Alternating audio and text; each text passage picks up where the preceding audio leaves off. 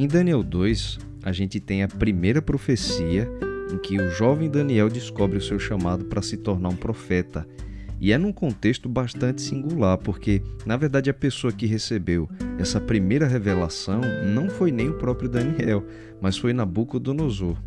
É isso mesmo, o próprio invasor de Jerusalém, a quem Deus havia constituído como instrumento de justiça contra as iniquidades que o povo de Judá tinha cometido, foi ele quem recebeu de Deus uma revelação grandiosíssima. E por isso, Daniel nos apresenta logo de início o seguinte contexto no versinho 1. No segundo ano do reinado de Nabucodonosor, teve este um sonho, o seu espírito se perturbou e passou-se-lhe o sono. O rei teve um sonho tão perturbador que não só perdeu o sono, mas agora não descansaria enquanto não descobrisse o que ele significava. De pronto mandou logo convocar todos os sábios do reino, que ele diz aqui como magos, encantadores, feiticeiros, e deu uma ordem no verso 3: Tive um sonho e para sabê-lo está perturbado meu espírito. E aí que começa um jogo de empurra-empurra. Os sábios pedem que o rei diga o sonho e então eles lhe diriam a interpretação. Mas Nabucodonosor não quer apenas a interpretação, mas que eles também adivinhem o próprio sonho. A gente não sabe ao certo se ele esqueceu que sonhou ou se ele estava utilizando isso como uma prova de que eles realmente poderiam receber revelações dos deuses. E aí diz assim no verso 9: Dizei-me o sonho e saberei que me podeis dar a interpretação. Bom, o caso é que Nabucodonosor foi inflexível e ameaçou Aquiles de morte, de serem até despedaçados e as suas casas destruídas se não conseguisse o que ele queria, ou seja, a adivinhação do sonho e a sua interpretação. Imagine o desespero desses magos, encantadores e feiticeiros. Todos farsantes, talvez alguns até tivessem contato realmente com, com demônios, mas quem pode adivinhar o que o rei sonhou? Né? Nem Satanás sabe o que se passa na mente humana. Então, por fim, os sábios, desesperados e frustrados, dizem assim para o rei, no verso 11: A coisa que o rei exige é difícil, e ninguém há que possa revelar diante do rei senão os deuses, e estes não moram com os homens. Mas a gente sabe que há um ser e apenas um em todo o universo que conhece até os nossos pensamentos. Como diz o Salmo 139, os versos 1, 2 e 4: Senhor, tu me sondas e me conheces, sabes quando me assento e quando me levanto. De longe penetra os meus pensamentos. Ainda a palavra não me chegou à língua e tu, Senhor, já conheces toda. Não obtendo resposta, Nabucodonosor muito se irou enfureceu e ordenou que matassem a todos os sábios da Babilônia. Só que a gente aqui encontra um problema quando sai esse decreto de morte, porque o nosso amigo da história aqui, o autor do livro Daniel, por ter sido aprovado com aquele conhecimento do capítulo 1, maior do que todos os sábios de Babilônia junto com seus amigos, eles passaram a ser considerados então sábios também. E segundo o decreto do rei, eles, Daniel e seus amigos, também foram procurados para serem executados. E é aqui que a crise se encontra com a providência de Deus. Porque a gente viu logo no primeiro capítulo que a Daniel, Deus, diz no verso 17 do capítulo 1, deu inteligência de todas as visões e sonhos. Conhecendo o futuro, Deus já havia capacitado Daniel com esse dom da interpretação de sonhos. E quando soube do decreto de morte, a gente tem o primeiro vislumbre do que, de que tipo de homem era Daniel, né? do que fazia dele e dos seus amigos jovens tão especiais. A primeira atitude de Daniel foi, pela fé, confiar que Deus lhe daria interpretação, e de pronto ele logo pede tempo para o executor, a pessoa que foi matá-lo, para dizer que esperasse um pouco, que ele daria interpretação para o rei. E a segunda atitude de Daniel foi se juntar com seus amigos, não para bolar um plano de fuga, mas para orarem juntos Daniel 2 registra a sua oração de agradecimento porque naquela mesma noite Deus revelou tanto o sonho do rei quanto a interpretação também. Aí no dia seguinte, Daniel fala com o mesmo homem que tinha ido buscá-lo para matá-lo e pede agora que leve ele na presença do rei porque ele já tem interpretação. E faz um pedido especial: não mate os sábios da Babilônia. Então Daniel não pede só por ele, mas por aqueles farsantes também. É incrível isso. Arioque, que era esse chefe, chega logo para o rei dizendo que ele tinha achado um dos cativos de Judá que daria interpretação. Mas quando Daniel se apresenta diante do rei, a gente vê a diferença do caráter. Né? Daniel se mostra de uma forma muito humilde e pela primeira vez a gente também vê alguém testemunhar ao rei de Babilônia sobre Deus, sobre o Senhor. Disse Daniel assim para Nabucodonosor: O mistério que o rei exige, nem cantadores, nem magos, nem astrólogos o podem revelar ao rei, mas há um Deus no céu qual revela mistérios. Babilônia era profundamente politeísta, dedicada a várias falsas divindades. Mas Daniel chega diante do rei, contrariando todo o sistema politeísta de Babilônia para dizer que há um Deus no céu e é ele quem revela mistérios. Daniel está aproveitando a situação para pregar para o próprio rei Nabucodonosor, glorificando o Deus verdadeiro pela revelação que ele recebeu. E depois a gente vai ver o quanto esse testemunho de Daniel foi importante para o próprio Nabucodonosor.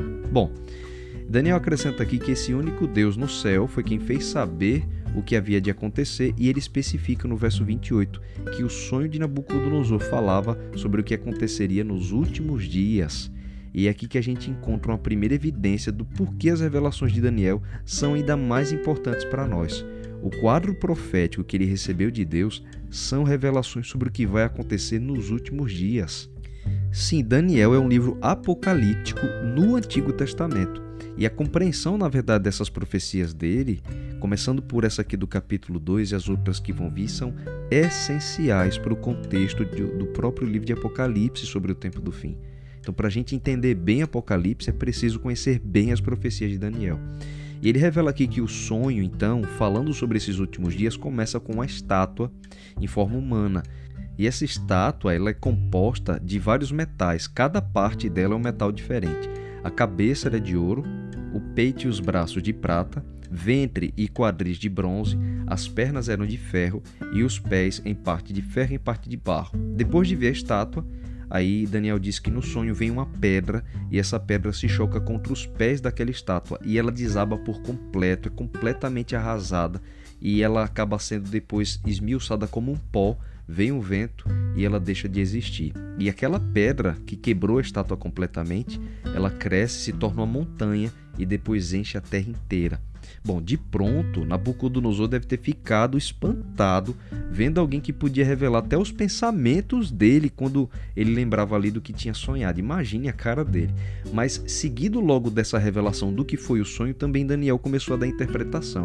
Nabucodonosor, diz Daniel, estava preocupado com o futuro do seu reino, e Deus revelou para ele o que é que aconteceria então no futuro. Essa cabeça de ouro da estátua representava o próprio reino de Nabucodonosor, mas ele seria seguido por um outro reino, um reino representado pelos peitos e braços de prata, que seria até inferior ao reino dele. Depois viria um terceiro reino de bronze, do ventre e os quadris, e esse reino teria domínio sobre toda a terra. Mas o quarto reino, o reino das pernas, seria forte como o ferro, diz Daniel, que seria um reino que quebra e esmaga tudo como o ferro também faz. Mas o último, que estaria ali nos pés, não seria um reino, mas na verdade um conjunto de reinos divididos. Uma parte, como o ferro, ela seria forte, mas outra seria frágil como o barro, e eles não se misturariam. Daniel dá até o detalhe que eles tentariam se ligar por casamento, mas eles não conseguiriam fazer uniões como o ferro e o barro não se misturam. E ele explica que quando o mundo estivesse na conjuntura de não ter mais um império mundial que dominava todos os povos, como foi a sequência de todos os reinos até ali, Deus é quem agora suscitaria um novo reino. Deus iria para intervir na história humana, enviando uma pedra que destruiria todos os reinos desse mundo, mas no lugar deles estabeleceria o reino de Deus. E esse último reino de Deus, ele não passará, mas durará para sempre. Diz assim no verso 44. Mas nos dias destes reis, o Deus do céu suscitará um reino que não será jamais destruído este reino não passará a outro povo, esmiuçará e consumirá todos estes reinos, mas ele mesmo subsistirá para sempre. E ele conclui dizendo: Certo é o sonho e fiel a interpretação. Olha a firmeza de Daniel, mesmo sendo ele um exilado, testemunhando de Deus diante do rei da Babilônia, que era o império mais poderoso daquela época. Como Daniel se curvava diante de Deus, ele podia ficar em pé diante da figura mais poderosa dos seus dias.